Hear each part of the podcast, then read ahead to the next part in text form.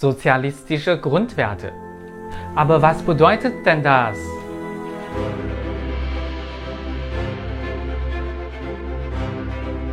嗨，大家好，我是德语范儿真哥。Sozialistische Grundwerte 是字面的意思，但是具体啊，核心价值观又是什么呢？可是，难道这二十四个单词要单独记忆吗？其实每一行都是一个大类。第一行是国家层面。national，富强，Wachstum，民主，Demokratie，文明，Anstand，和谐，Harmonie。请大家注意，文明这个词不用 Civilization，因为实际的内涵啊是要讲举止文明，所以用 Anstand 等于 Gutes Benehmen，它是自带褒义的啊，基本对应良俗这个词。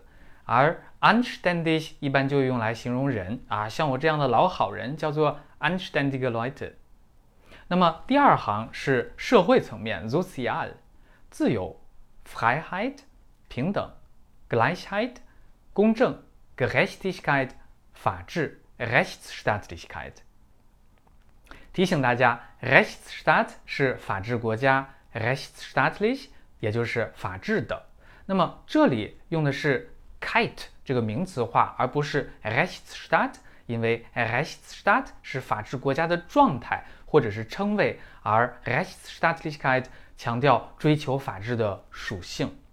好了，最后一行个人层面，Individual，爱国，Patriotismus，敬业，Hingabe für die Arbeit，诚信，Integrität，友善，Freundlichkeit。那么这里提示一下，Integrität 这个词，那么它在政治新闻当中比较常见，比如我们耳熟能详的主权与领土完整是 Souveränität und territoriale Integrität。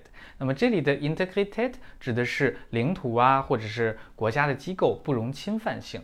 但是涉及到个人的时候，Integrität 指的是 Redlichkeit，五的 Rechtschaffenheit，也就是清廉正直。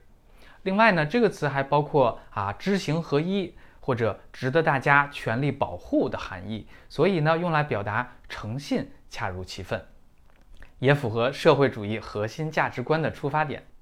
听德语范儿说有范儿德语，欢迎关注我的公众号德语范儿 V，咱们下期见，bis zum nächsten Mal，ciao。